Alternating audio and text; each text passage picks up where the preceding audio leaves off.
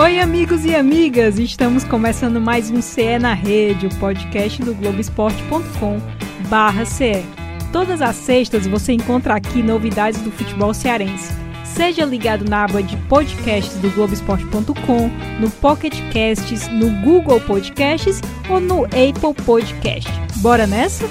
Nesse episódio, vamos falar sobre um marco importante na história do Fortaleza. Primeiro jogo do clube em uma competição internacional. É, rapaz, olha, o assunto aqui é sul-americana e comigo, Thaís Jorge, estão os meus amigos Beatriz Carvalho. Oi, Bia! Olá, Thaís, sempre um prazer estar aqui. E vamos falar de Fortaleza, vamos falar de Sul-Americana e ver como é que o time vai, né, para esse jogo que tem tudo para ser histórico. Já é histórico, Já é né? histórico. Eu acho que é o maior da história do clube, né? Sim. E o Marcos Montenegro. Muito obrigada, Marquinho, abrilhantando aqui o nosso Obrigado eu, Thaís, Bia, muito bom estar aqui mais uma vez com vocês para falar sobre um assunto muito bacana, né? Esse jogo que, como vocês já falaram, é histórico sim, independentemente de qual seja o resultado. É sim o maior, não pode ser, é o maior jogo da história do Fortaleza e contra um time tradicionalíssimo do qual vamos falar muito aqui. Olha só, coisa boa receber você, já disse, muito obrigada. Vamos falar a princípio do maior jogo da história do clube, isso porque depende até onde ele vai na competição, não é isso? O adversário todo mundo já sabe, é o Independiente da Argentina. Você, torcedor, conhece bem o Rei de Copas? E aí, Bia, conheces? Gostei muito do espanhol, Rapaz, eu fiquei cara. até intimidado, Não é viu? isso? Vou nem arriscar, porque foi muito bom. É, então, o Independiente é um time bastante tradicional lá da Argentina. É, eu acho que, assim, a gente, assim que saiu, tem nomes que a gente remete logo, tem lembranças mais fáceis, mas ele é, assim, um time bastante importante de lá. Já conquistou muitas sul-americanas, Maior né? campeão da Libertadores. Exatamente. São E- sete taças da Libertadores, né? O maior campeão da América e duas sul-americanas. 2010 e 2017 sul-americanas. um time de tradição, né? E tem tudo pra ser um grande desafio. Acredito até que a gente tem gente aí pra falar bem melhor do time do que eu, mas tem algumas peças aí que podem surpreender. Vamos ver com o que que o Rogério Ceni tá preparando aí pra essa estreia na Sul-Americana. É, o Independiente, é, eu, me- eu falei até no CATV um dia desses que eu me sinto poliglota quando, quando eu falo Independiente, que tem que falar Independiente, né? Meus amigos riem quando eu falo independente. O Independiente é a terceira ou quarta maior força da Argentina, Sim. né? Junto com o Racing ali, que é seu maior rival. Por sinal, domingo tem clássico, o maior clássico do clube, que é contra o Racing. Tem até alguns fatos curiosos, o estádio de um tá a poucos metros do outro, enfim, tem muita coisa envolvida no futebol argentino envolvendo o Independiente, né? Além de Boca e River. E como a Bia falou, tem muita tradição, não só por conta dos títulos, mas por conta da história que foi construída no futebol argentino mesmo. O time tem 16 títulos da Superliga, que é a principal competição por lá. Enfim, tem o Silvio Romero, que foi artilheiro da Sul-Americana ano passado.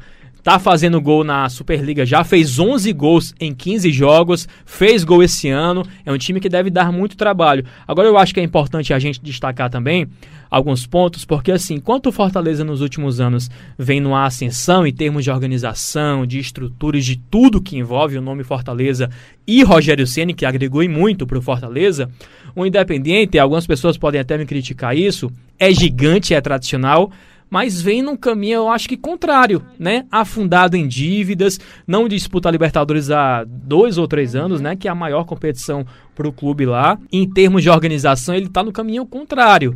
Então eu acho que por conta disso vai ser muito um jogo de cabeça, psicológico. Soma a favor do Fortaleza, tudo bem, é uma competição inédita para o clube, mas soma a favor do Fortaleza o fato de muitos atletas terem experiência já em competições internacionais, não só o Oswaldo, o Felipe Alves foi campeão já também, o Oswaldo com o Rogério Rogério Ceni, Ceni, né? né? Mas muitos outros, a gente pode até falar se tiver tempo, muitos outros têm experiência também nesse tipo de competição, apesar de ser inédito para o time tricolor. Nesse episódio a gente tem mais informações sobre o time argentino, mas só já já, porque antes a gente vai falar do Leão, a gente vai ter até um representante de peso lá, um cara finíssimo que a gente adora. Marquinho, tu vai estar lá, então assim, teu espanhol tá em dia, o que é que tu tá esperando Rapaz, o, o espanhol não, não tá muito em dia, não. Vai mais no portunhol, viu, Thaís? Mas a gente desenrola também se precisar com inglês. Quando eu fui pro Chile há muito tempo, numas férias, eu tinha dificuldade para entender o espanhol das pessoas, que eles falam muito rápido, é muito difícil. Era mais fácil se comunicar em inglês com um pouco de inglês do que com espanhol. Mas ao mesmo tempo que a Thaís falou que é um nome de peso que vai representar a gente e tal, e, e, e é um nome fino, ela uhum. meio que se contradisse, né? Porque de peso e fino eu tô mais para peso do que fino. Mas enfim, vamos acompanhar assim todos os passos lá do Fortaleza na Argentina. Vamos junto com o time, né? Ter, ter esse prazer de acompanhar já o clima dentro do avião, partindo na terça noite, chegando lá de madrugada, mais ou menos, acompanhando também torcedores e vamos trazer toda a cobertura para o Globo Esporte, para a TV Versmares para toda a programação da Versmares e também, obviamente, para o Globoesporte.com. E o clima tá muito legal, Thaís e Bia. Tá muito legal porque eu acho que estão todos numa mesma energia desde uhum. que o time se classificou para a Sul-Americana. O próprio Rogério Ceni, nas entrevistas coletivas, fala muito de Sul-Americana sem ser perguntado. Ele sim, fala: Ah, eu quero sim. estender a pré-temporada visando a Sul-Americana, fazer um esquema de revezamento, é, eu quero me manter vivo para o jogo da volta. Então, o clima que envolve esse jogo é muito bacana, porque apesar de ter outras competições em paralelo, muita gente só olha para isso, só olha para esse jogo. Eu até escrevi sobre isso, que era essa questão de tudo ser uma grande preparação para essa partida, né?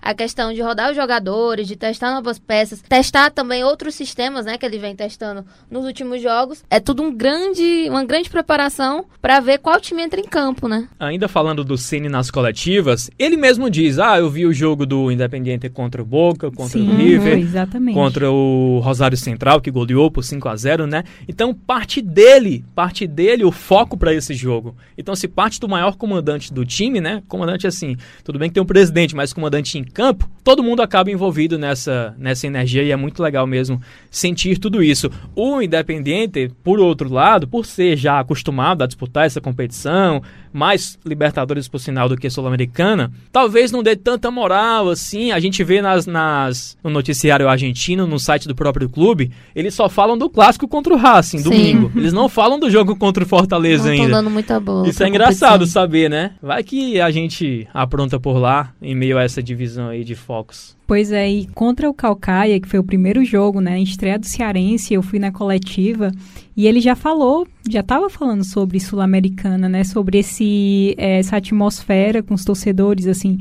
Ele disse, olha, tem gente aqui, eu conheço pai de amigos de 80 anos, é, eu conheço pessoas da minha idade também que torcem Fortaleza desde criança. Se eu tô emocionado, imagina essas pessoas, uhum. assim. Falou um pouco desse contato é, que o, o Fortaleza está tendo também com o torcedor, o Sênio com o torcedor, enfim, jornalistas com Fortaleza dentro do avião, enfim, mas não é só o Marquinho que vai, que está afinando o idioma, o idioma dele. É, o Fortaleza já disponibilizou uma segunda carga de ingressos para a torcida. Isso porque a primeira, gente, de 1.500 esgotou em apenas quatro horas aqui em Fortaleza. Ao todo foram 4.500 ingressos disponibilizados. Vale lembrar que lá no dia, quem for não vai conseguir comprar, né? Marquinho, Marquinho fala disso é, o tempo no, inteiro no, no dia, Globo No dia do jogo não vai ter venda de ingressos, mas segundo a informação do Fortaleza, é, são 4.500 disponibilizados, né? 1.500 foram vendidos, uma nova carga foi colocada nessa quinta-feira para venda aqui em Fortaleza e os outros 1.500, segundo o Fortaleza, serão vendidos na Argentina até quarta, mas no dia do jogo não deve ter ingresso. Bia, sobre essa viagem a gente conversou com um torcedor, é o Ronaldo Veloso, e ele vai acompanhar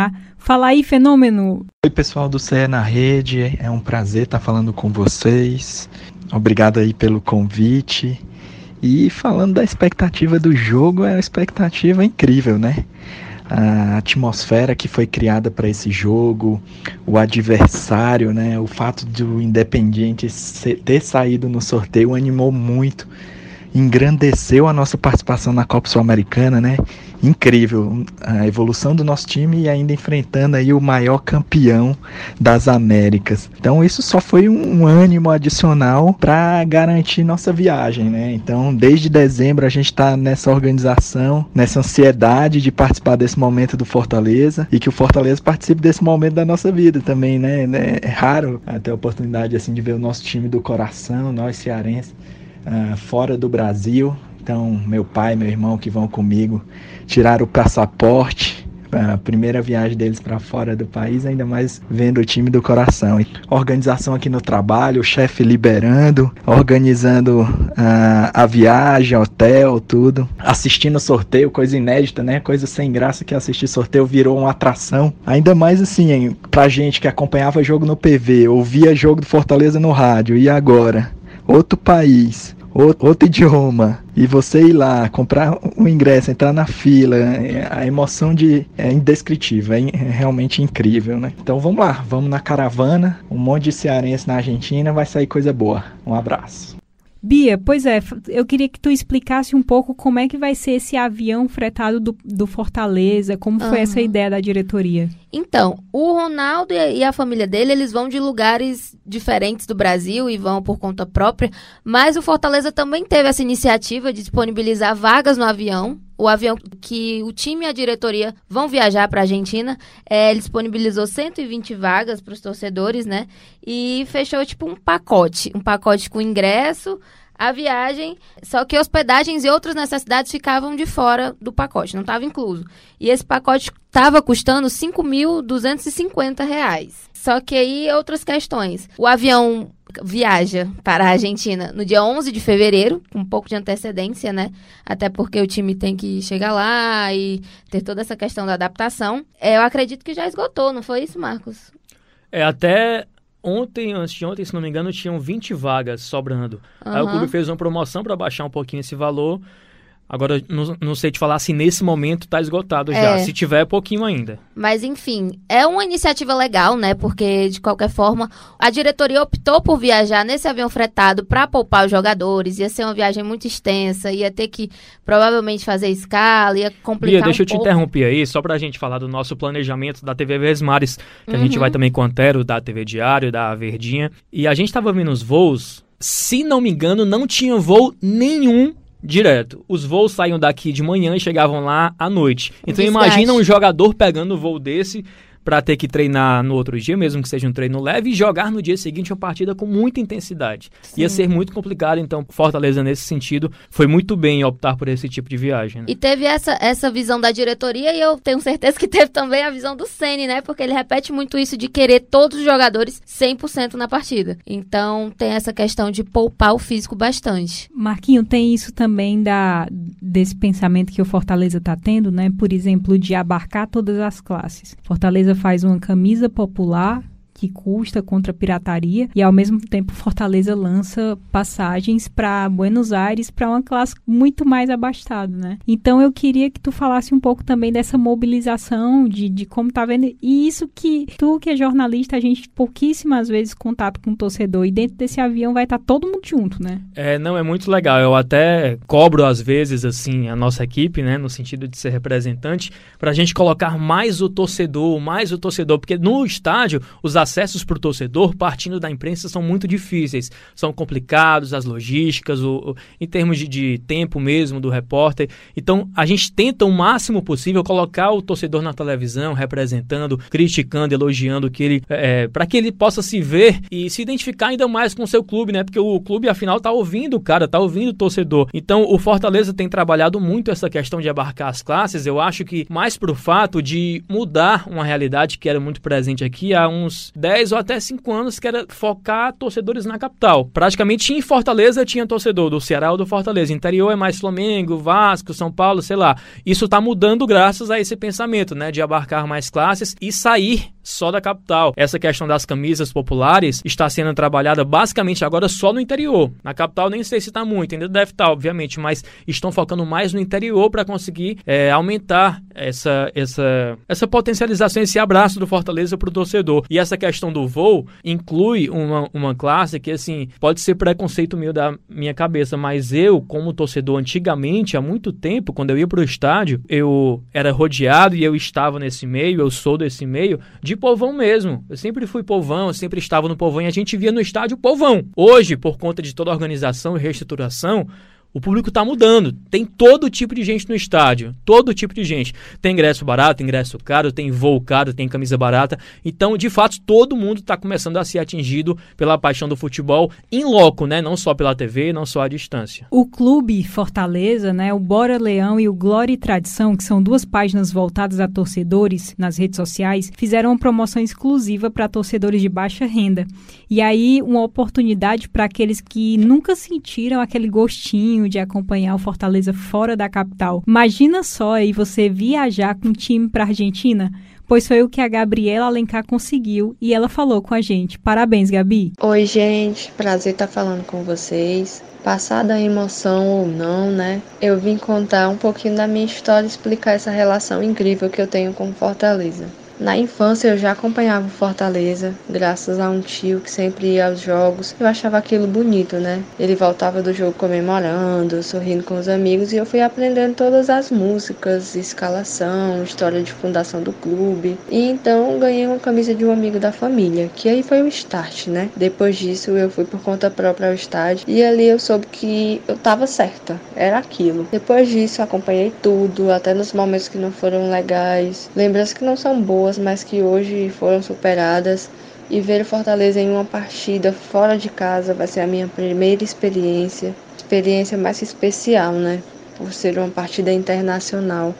Então a expectativa está enorme, tanto para a viagem como para o jogo. Espero que seja uma grande partida e que marque ainda mais esse jogo histórico, porque para mim, sem dúvida, será mais que especial. Eu fiz a minha inscrição na esperança de poder ir junto com o Fortaleza mas ciente de que vários torcedores também queriam estar nisso, né, nesse lugar. Mas também que poderia ser eu. E aconteceu, graças a Deus. Eu recebi o resultado dessa promoção como um verdadeiro abraço, tanto da torcida como do clube, por tantos sentimentos envolvidos, né? Eu não esperava que tomasse a proporção que tomou, mas Estou extremamente feliz por ter sido escolhida para representar uma nação em um jogo tão importante. É isso e muito obrigada pelo convite. Beijos a todos. Interessante demais essa promoção, né, pessoal? Mas vai ter muita gente também que vai estar tá mandando energia de longe, como a Dani Palhano, e ela tá bem confiante. Fala aí, Dani. Eu acho que o futebol seria meio, nessa ocasião, seria meio que uma espécie de, de religião. Na religião você tem fé e é isso. Você acredita naquilo e muitas vezes acontece. Então, acho que na fé, no acreditar, você já está torcendo o bastante pelo time. Então, é só você torcer, você tentar passar energias positivas daqui pra Argentina, mas passando energia positiva. E é isso, você só acredita no seu time, eles vão, vão conseguir e vai dar tudo certo. O palpite é aquele famoso 1 a 1 mesmo, nada demais. Pois é, a gente já falou muito aqui do Leão, é o nosso foco, a gente sabe, mas agora é a hora de conhecer o A gente contou com a ajuda ajuda Léo Lepre, que é jornalista da Globo, autor do blog Latinoamérica Futebol Clube, que traz mais informações sobre o futebol na América Latina em um podcast que está aqui do ladinho do nosso. Se você for lá no Globoesporte.com, tá bem pertinho, que é o La Pelota, aqui do Globoesporte.com. Então, nos apresente. Eu quase falava espanhol, né? nos apresente o Independiente. Olá, amigos, tudo bem? Um prazer poder falar com vocês aí para tentar explicar um pouquinho sobre quem é esse rival do Fortaleza, né, na Copa Sul-Americana. Então, o Independiente, ele é um, ele é um clube, um dos cinco grandes, né, considerados na Argentina. Então, é Boca, River, São Lourenço, Racing e o Independiente, que por muito tempo, sim, foi considerado o grande clube da Argentina, ao lado, talvez até um pouquinho mais que o Boca. É claro que ele não, a regimento, ele não leva tanta torcida quanto o Boca e quanto o River, talvez nunca tenha conseguido levar tanto, mas é um clube clube extremamente vitorioso e daí o apelido Rei de Copas. O Rei de Copas não é só por conta dos títulos de Libertadores, lembrando que o Independente ele tem um tetracampeonato nos anos 70 ali, né? O Independente ele conseguiu o feito único de ser tetracampeão da Libertadores, 72, 73, 74, 75, tinha outro bicampeonato já em 64, 65, o último título de Libertadores, 84, então ele tem sete títulos de Libertadores, mas não só por isso, é porque o Independente por muito tempo ele foi o clube argentino com mais títulos internacionais, né? O Independente ele tinha 18 e ele foi, ele foi ultrapassado pelo Boca Juniors. Então ele perdeu esse mote, digamos assim, de rei de Copas, mas continua sendo considerado rei de Copas justamente porque é o clube com mais títulos de Libertadores. O, o Boca tá um título a menos, o Boca tem seis, o Penarol tem cinco. Então, seriamente ameaçado até nesse título como o maior vitorioso de Libertadores. É claro que o Independente já passou pelos seus períodos de glórias, hoje ele já não vive é, o, o seu, os seus melhores anos. Ainda assim é um clube com extrema identificação em Copas, né? Por exemplo, em 2010, quando o clube já estava passando por um, por começou num período meio complicado de crises que depois acaba até culminando num, num rebaixamento, o Independente ele conseguiu ser campeão da Copa Sul-Americana em 2010, justamente contra o, o Goiás, e depois ele, ele ganha um título muito improvável no Maracanã contra o Flamengo. Então tem o Independente, por exemplo, ele tem, ele tem du, duas Copas Sul-Americanas, né? Essa de 2010 contra o Goiás e a de 2017 contra o Flamengo no Maracanã, em situações que o clube não era considerado favorito, mas que fez valer o peso da camisa. Talvez o maior símbolo desse clube é o Ricardo Bottini, né? Aquele que o Maradona considerou como ídolo ao lado do Rivelino. Então, é um clube extremamente tradicional, é um clube que joga na cidade de Avejaneira, que tem a faz a sua rivalidade com o Racing e é considerado ainda o rei de Copas, apesar de hoje já não viver os seus, seus melhores dias. Né? É um time tradicional e o Léo continua nos falando sobre quais os destaques do time e o que podemos esperar para ver em campo. Como está esse Independente hoje, né? O, hoje o, o clube, ele, ele, como eu já vinha frisando com vocês, ele está passando por uma reestruturação há muitos anos que o Independente não consegue vencer o Campeonato Argentino, dos grandes, é o que tem o maior jejum em campeonatos argentinos, que não consegue vencer. E recentemente teve uma outra troca de treinador. Então saiu o Sebastião Becassese, aquele que foi o auxiliar do São Paulo, ele cruzou ali a rua, passou do Independente ao Racing e veio uma glória do clube, Lucas Pucineri, um técnico jovem ainda, que está começando a sua carreira, mas que é muito identificado com com o Independente e já deu uma outra dinâmica de jogo. O Campeonato Argentino começou recentemente, né, no, já tem, não, não tem muito tempo, começou depois dos estaduais aqui no Brasil. Ele já enfrentou River e Boca, apesar de ter perdido para o River, não, jogando como local, né, no, no estádio Libertadores da América, 2 a 1 mas deixou uma boa impressão, principalmente no segundo tempo. Empatou com o Boca na Bomboneira 0 a 0 aí sim já um jogo muito bom. E no último fim de semana goleou o Rosário Central também como local por 5 a 0 e o time mostrou muita coisa boa. É um time muito bom. É um time que tem é, no Silvio Romero, o centroavante, um goleador, inclusive nesse jogo contra o Rosário Central ele foi muito bem. Ele tem também um paraguaio que vale destacar, o Cecílio Domingues, que joga ali, mas às vezes ele joga como ponta, às vezes ele joga na função de um camisa 10, mas é um jogador que desequilibra. É realmente o um jogador, talvez, eu acho que a principal peça que pensa o jogo do Independente.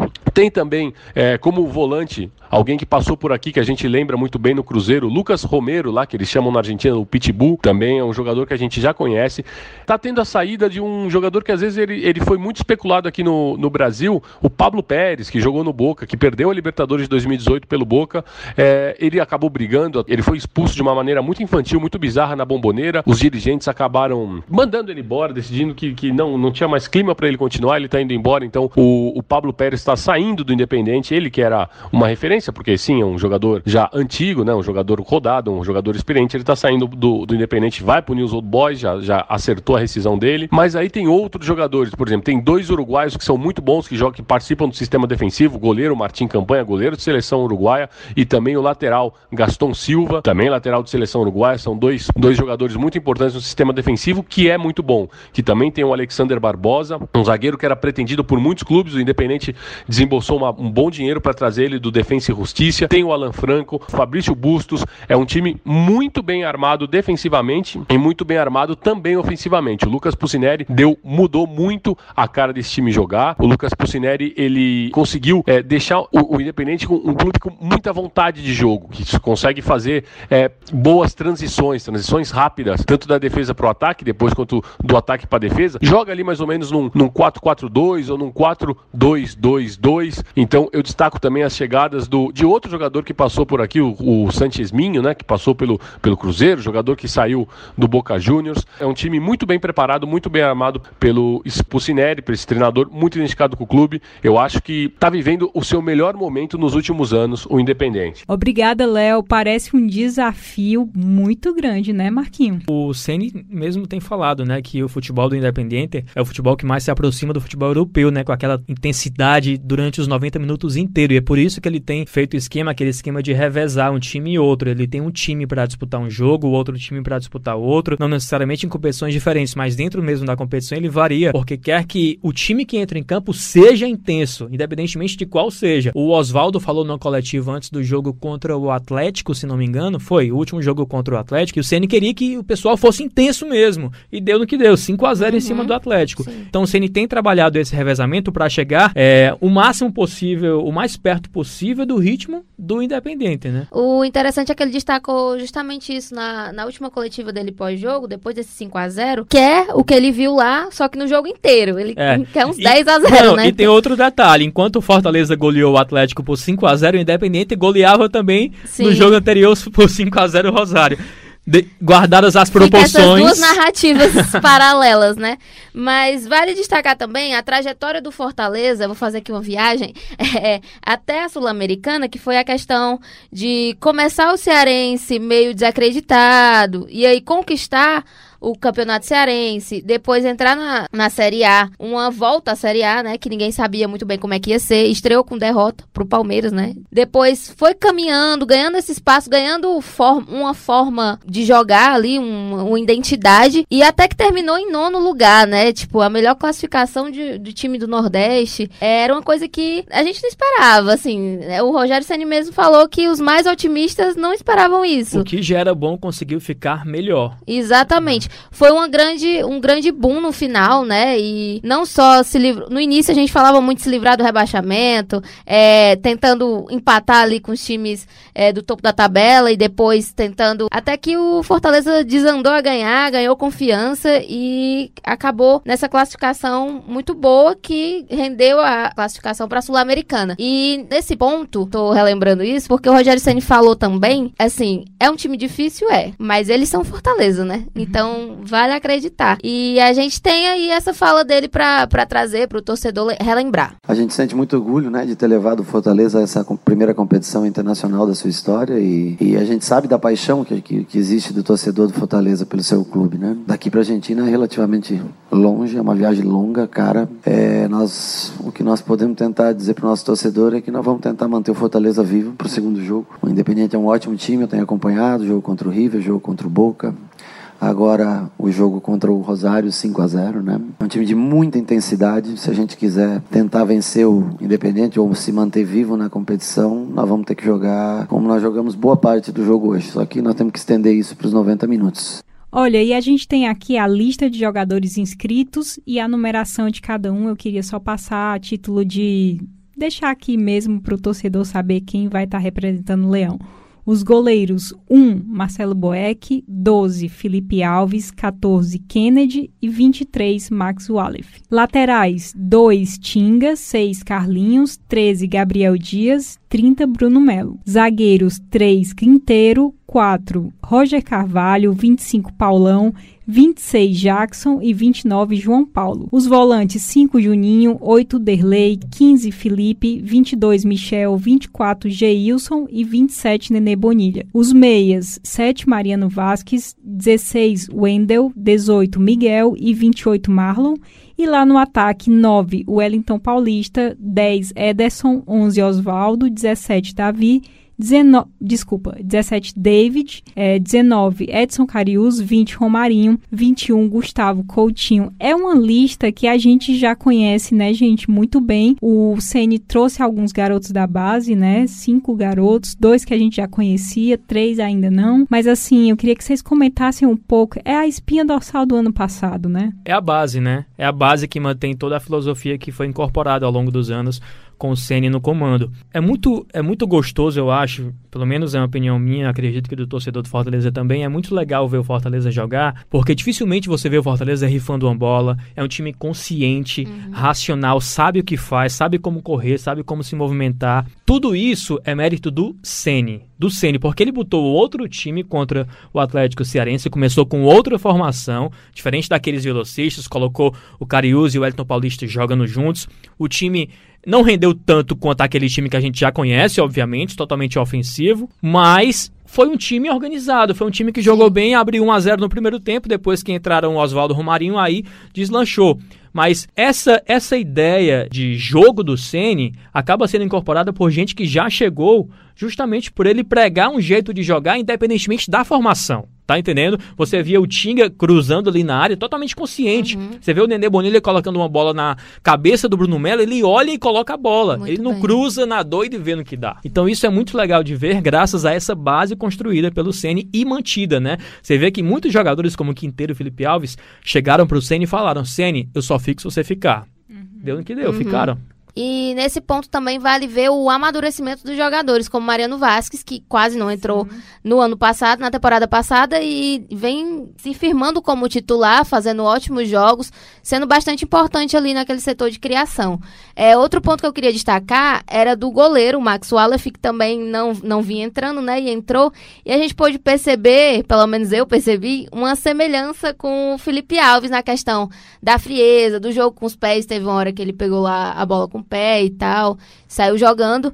E a gente vê que esses fundamentos do Rogério Ceni é, ficam muito marcados no time mesmo. Essa personalidade de o goleiro é um elemento a mais, ele vai sair jogando e você tem que saber jogar com os pés, essa coisa da criação mesmo. E ele não vai colocar um jogador assim por nada. É a questão do Romarinho, a questão do Mariano Vasquez que se repete agora. E nisso também, outra questão é a questão de ter visão, né? Como ele trouxe o David agora, que foi uma peça é, bastante questionada pelo valor, né? Mas ele falou, ah, isso pode render muito para o clube depois. E entrou já muito bem também. Já entrou bate, jogando a bola na trave, é, indo para jogo mesmo e agradou bastante. É, enquanto o Ceni pode ser chato no sentido de ser rigoroso, de cobrar e tudo, eu acho que o pessoal compra muito a ideia do Ceni porque ele sabe como lidar com aquele meio, ele sabe como defender os dele. Na coletiva, o que ele fala do Romarinho, do Felipe Alves, meu Deus do céu, se eu fosse o Romarinho e o Felipe Alves e visse o Ceni falando aquilo de mim, eu tava feito na vida. Uhum. assim, ele defende com unhas e dentes o grupo dele. Ele chegou pro presidente Marcelo Paes e falou: "Presidente, muito obrigado por trazer o David, mas eu também preciso de um velocista, tal, tal, tal". Aí continua sendo o Ceni, né? Agradece, depois volta a ser o Ceni. Mas assim, o Ceni defende muito. E aí o pessoal não tem como não ir na do professor, na do treinador, né? Muito legal isso quando você tem um grupo fechado e um comandante que de fato carrega o time. Tava vendo aqui a, a escalação do Fortaleza no Clássico Rei, certo? Só pra gente pensar que não vai fugir muito disso, não. É, Felipe Alves no gol, né? Gabriel Dias na lateral direita, o Quinteiro na zaga, né?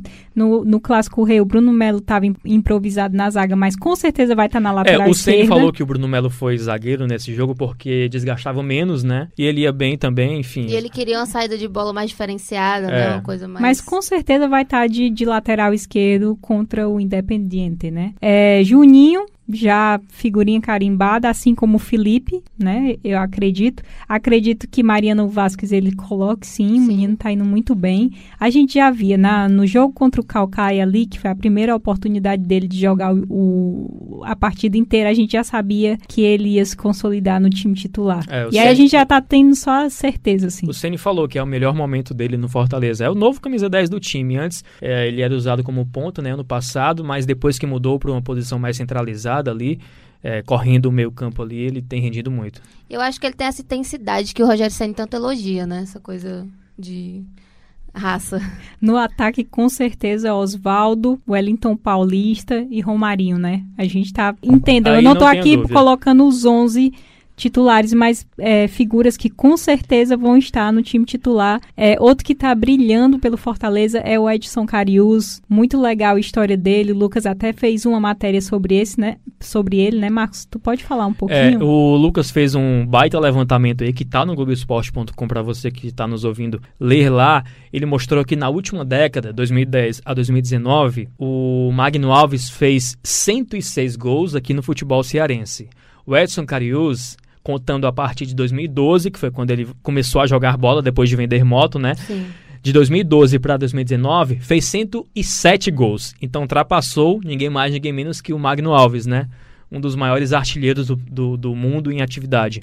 Então é uma bonita história do Edson Carius, que a gente tem um orgulho de falar, porque é uma pessoa nossa, né, do nosso estado, que estava um dia desse disputando a Série D, D de dado, com o Ferroviário, fez o que fez e agora vai disputar um jogo na Argentina contra o Independiente, maior campeão das Américas. É muito interessante, porque ele até comenta essa questão de, nossa, ah, Bia, da Série D, te interromper né? aqui mais uma vez. Os dois gols que o Carius fez esse ano não estão nessa conta ainda, viu? Se tivesse, estava mais na frente Nossa. que o Magno ainda. E ele foi titular duas vezes, né? E já fez dois gols, tá? Começou muito bem, mostrou que sabe fazer gol um em gol qualquer time, né? Em qualquer casa. É, e essa questão de ele não ter começado cedo no futebol, ter sido começado no Iguatu, né, que é um time do interior do Ceará, e essa questão de ter vendido motos para poder conseguir treinar, é uma história muito muito interessante e é muito bonito ver é, esse crescimento mesmo, né? De chegar a uma Série A, chegar a uma competição internacional. E ele falou um pouco disso é, em entrevista também. Olha, essa lista eu, eu vim perceber porque eu não tinha nem visto a, a lista ainda, né? E ontem, antes do jogo, me mandaram essa relação de jogadores e, e muitas pessoas me parabenizavam porque o meu nome estava lá. E é um sonho né, que estou realizando poder jogar uma competição internacional pela equipe do nosso estado, né? Uma equipe que tem tudo para que já fez história na verdade em, em, participar de uma competição como essa e que a gente tem é, muitas coisas para conquistar e a gente tem tudo para continuar fazendo história. Então, para mim, passa muitas coisas na minha cabeça, porque como eu acabei de falar, tão pouco tempo atrás eu disputava uma série C de campeonato estadual. Hoje eu estou num, num time grande, uma primeira divisão e disputando uma competição como essa, que é uma sul-americana. Então, para mim, é muita alegria, é felicidade poder estar num clube como esse, né, que abriu as portas para mim, que acreditou no meu trabalho.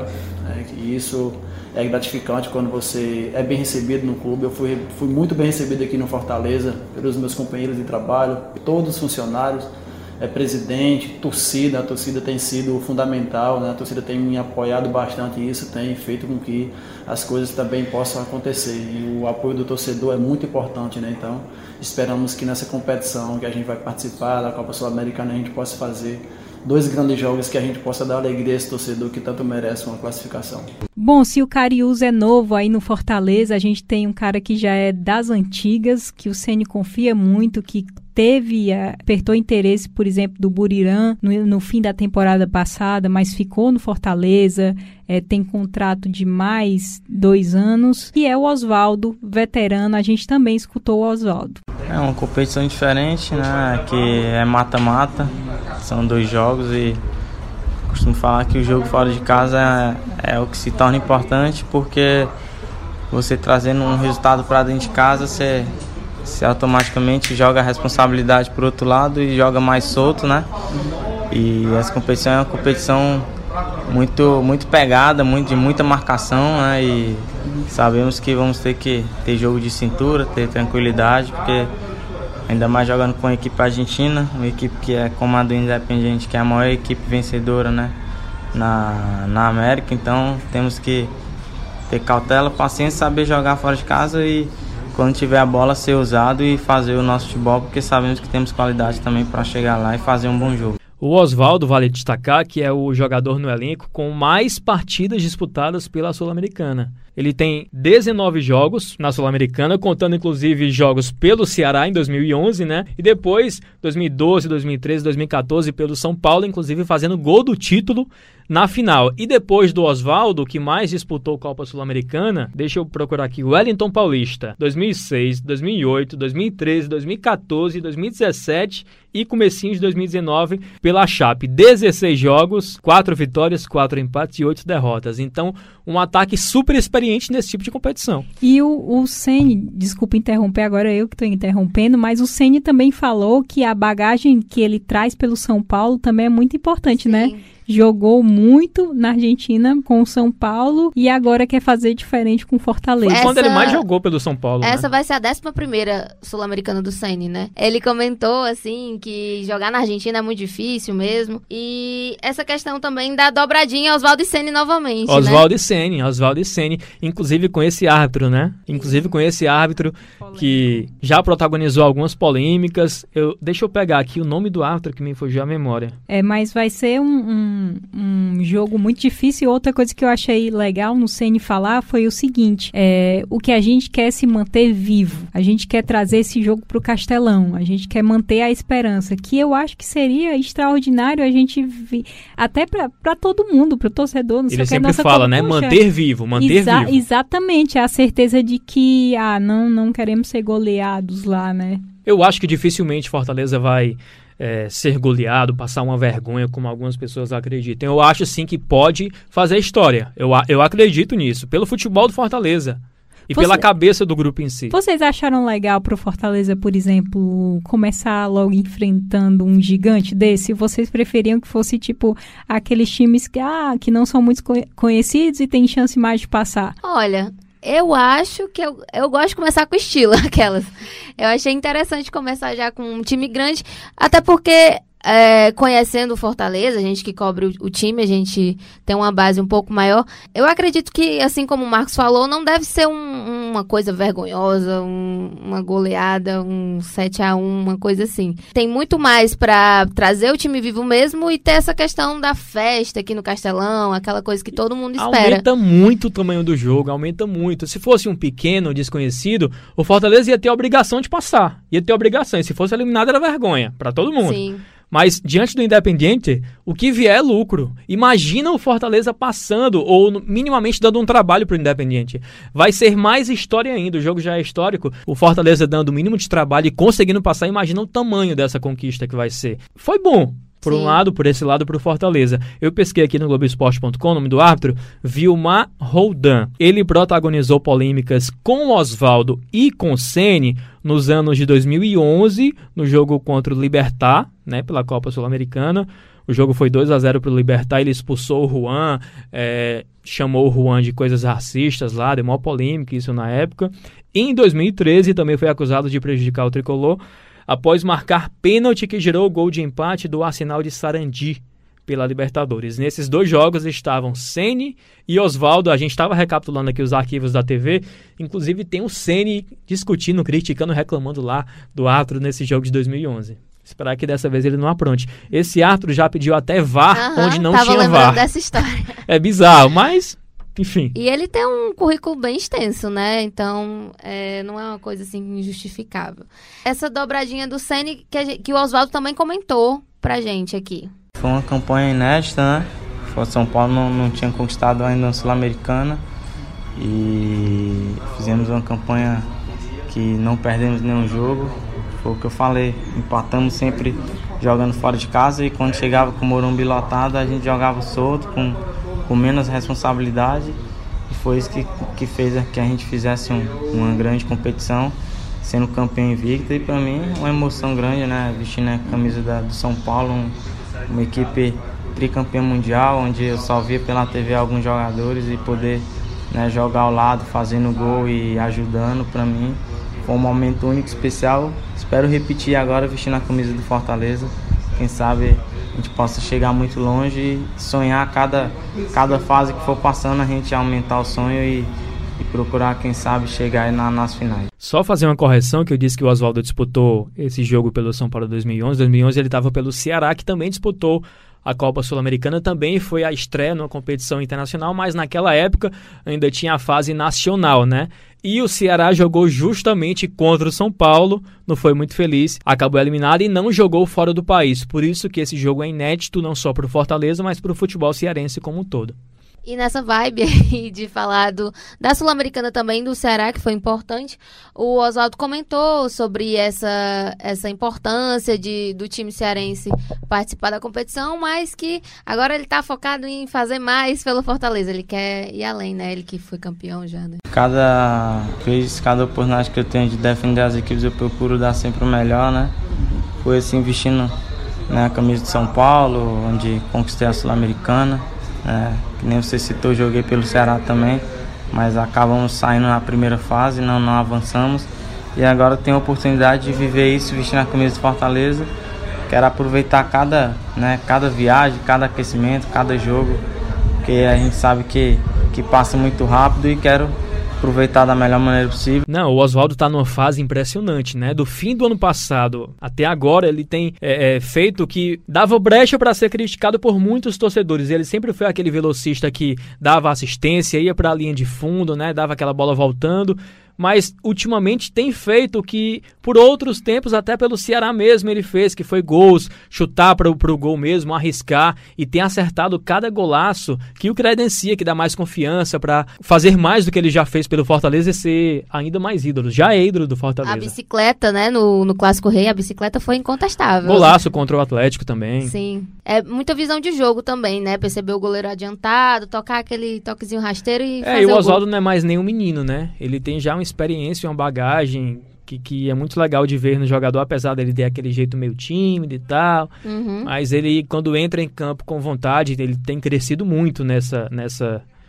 do final do ano passado para cá, como eu falei. Isso agrega muito também pro elenco para alguns que vão estrear na competição, né? A gente tem gente que vem da base, o Felipe, o Bruno Melo, que, que vão estrear na competição sul-americana e que é muito importante ter figuras como Oswaldo, como Elton Paulista, que você falou também. São referências, né? São referências, são aquelas pessoas que puxam a oração no vestiário, aquelas pessoas que mostram para você que é sim um jogo importante, mas que você é capaz de fazer o mesmo que você tem feito em outros jogos.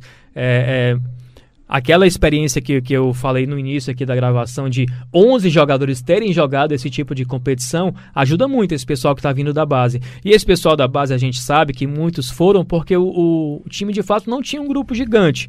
Mas não é por isso que tira o mérito, que diminui a participação dos meninos da base. Eles soltam lá, podiam ser outros da base, eles soltam lá porque tem potencial também.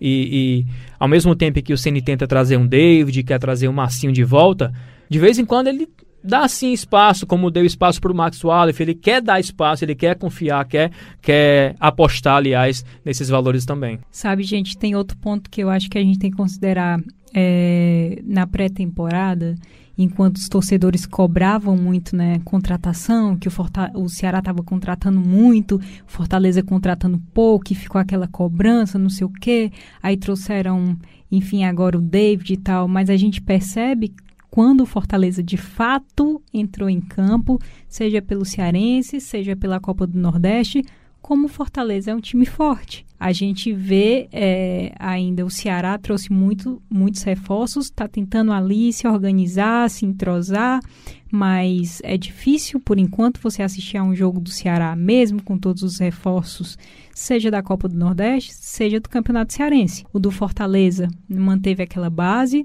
não trouxe, ainda tem um atacante de, de, dos lados para chegar, mas é um time gostoso de você assistir. É, e o Ceni, na verdade, Thaís e Bia, ele está preocupado com o brasileiro ele fala muito do brasileiro, porque assim, uma coisa é Campeonato Cearense, Copa do Nordeste, é, eu nem boto a Sul-Americana porque, enfim, o nível é alto realmente. Mas ele está preocupado em como esse pessoal vai chegar para o brasileiro, porque ele cita o Atlético Paranaense, o Flamengo jogando estadual com, com o time B, com, com alternativas para trabalhar. E ele está preocupado com relação aos reforços para o brasileiro, para ter opção para esse pessoal não, não chegar lesionado. Enfim, a preocupação dele é a longo prazo.